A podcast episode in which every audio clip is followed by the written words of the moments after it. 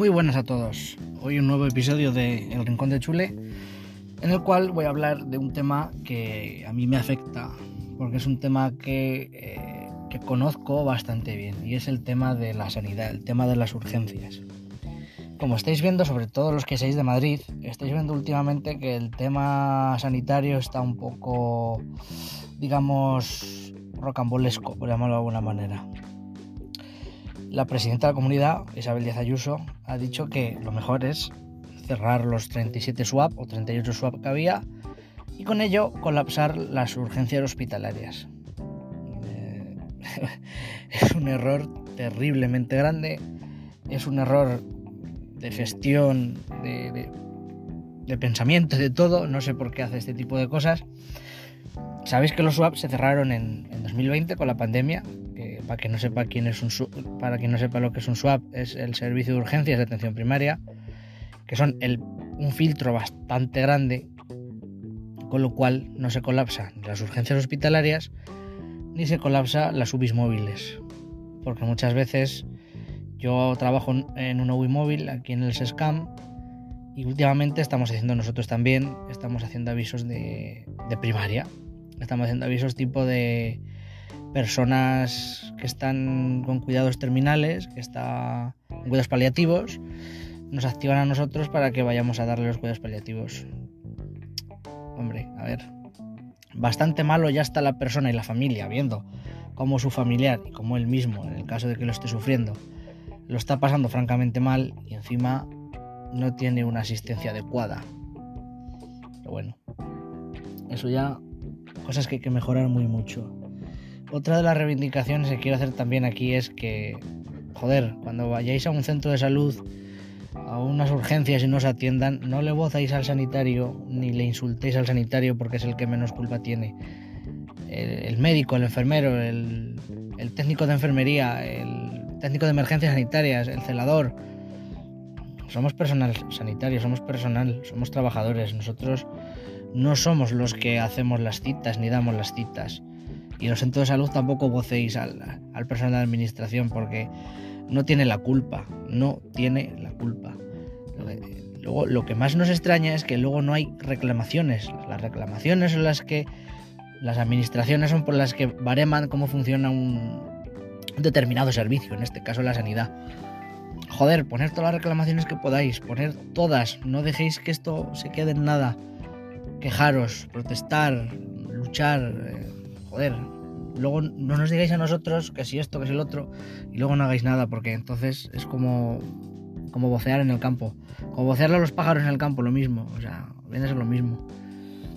Así que yo no sé hasta qué hasta qué final van a llevar esto, ¿no? Pero eh, la sanidad en toda España, al menos los casos que yo conozco, tanto Madrid como alguna comunidad más, o con el caso de Madrid y Valencia, más el de Castilla-La Mancha, que es donde yo trabajo, no sé hasta qué punto se, está, se, quiere acabar con la sanidad pública, porque es a mí lo que me da a entender. A mí me está dando a entender que los gobiernos autonómicos eh, están intentando llegar a intentar eliminar la sanidad pública tal y como la conocemos hoy en día.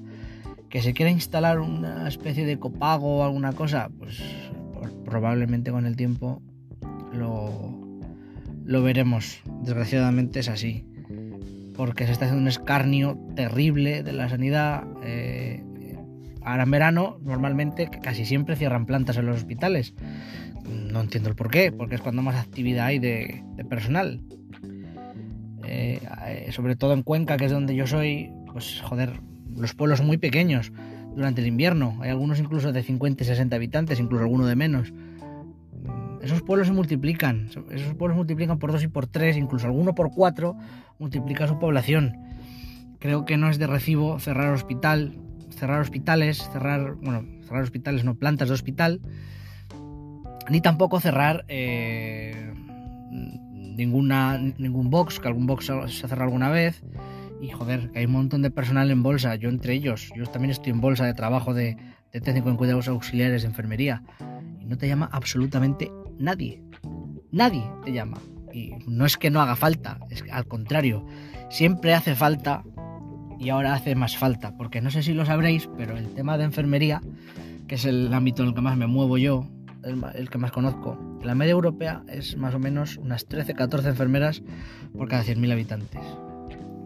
Y en España no llegamos ni a la mitad. En España tenemos 5,4 enfermeras por cada 100.000 habitantes. Eso se traduce en un nefasto, en una nefasta asistencia sanitaria y en una nefasta atención al paciente, con lo cual eso repercute en su salud.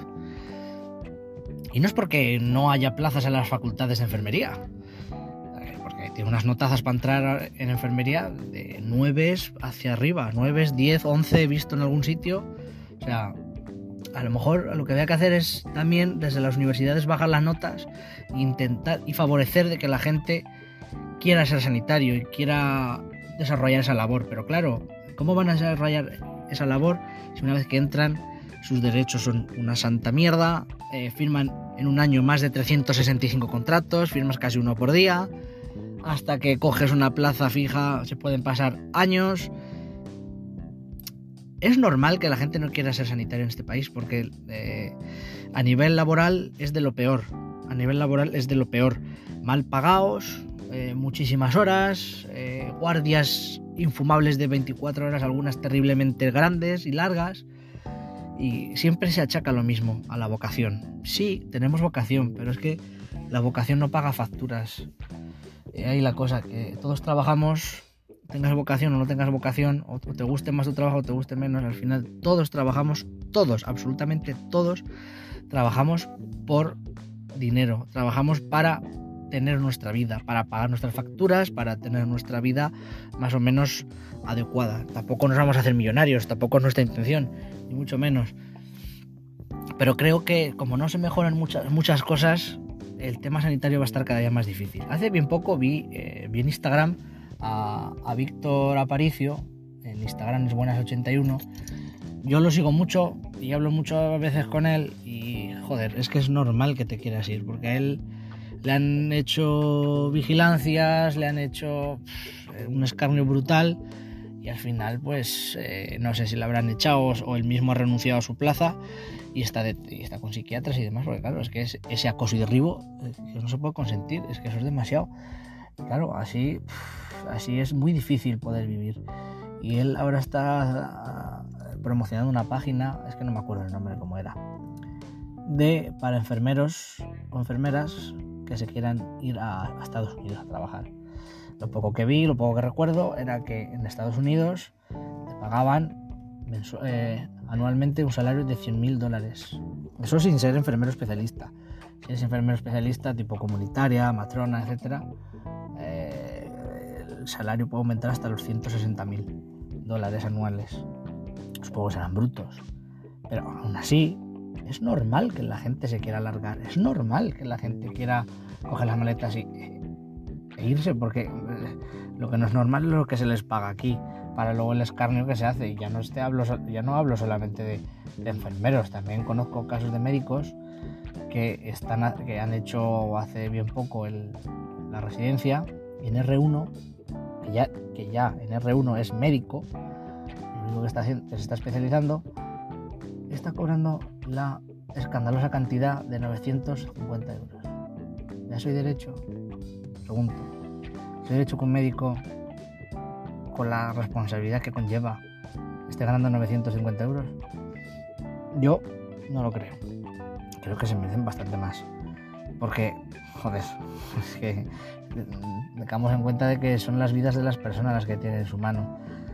Pero bueno, eh, creo que esto solamente tiene una salida y es, como digo, poner más plazas y bajar las notas de corte para que haya más, más gente que quiera estudiarlo, ofrecerlo como una cosa bonita, una cosa digna, una cosa que te siente realizado, pues que te siente realizado. Yo, la verdad que cada vez que vamos a atender un paciente y ese paciente sale bien, eh, es increíble la sensación de, alivio, de, de agradecimiento y tal que se, que se consigue luego ese paciente lo ves por la calle te saluda y es casi un amigo tuyo más.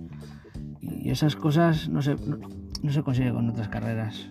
Esa, esa humanidad, esa cercanía, esa, esa conexión con el paciente, eso al final creo que es lo que cuenta. Y bueno, pienso que lo suyo es eso, que se intente luchar por una mejor sanidad, por una sanidad, por Dios, otra cosa igual, a ver si de una vez podemos hacer de que se vuelva a hacer como si fuera una antigua salud, porque lo que no es de recibo es que estando dentro del mismo país tengas las cantidades de trabas y de problemas a la hora de que te atiendan en un centro de salud o un hospital si te pones enfermo.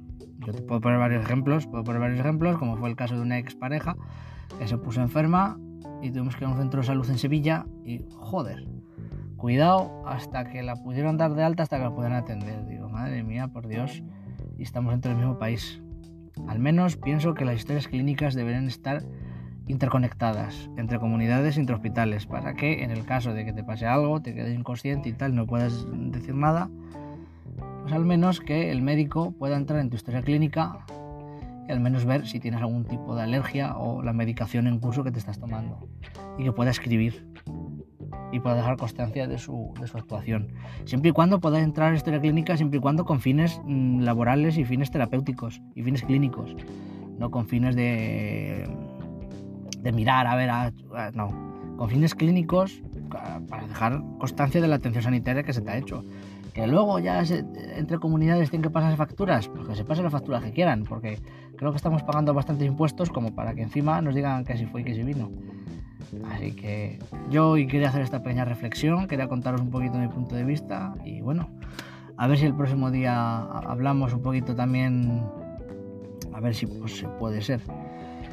Sobre el fútbol, hablamos sobre el fútbol en Tarancón, que algunos sabréis que ha cambiado de, ha cambiado de presidente, ya no es Juanjo, ahora se queda en la directiva, ahora es José Manuel López, un, empresario de allí de Tarancón, de Conlogar, una empresa de construcción.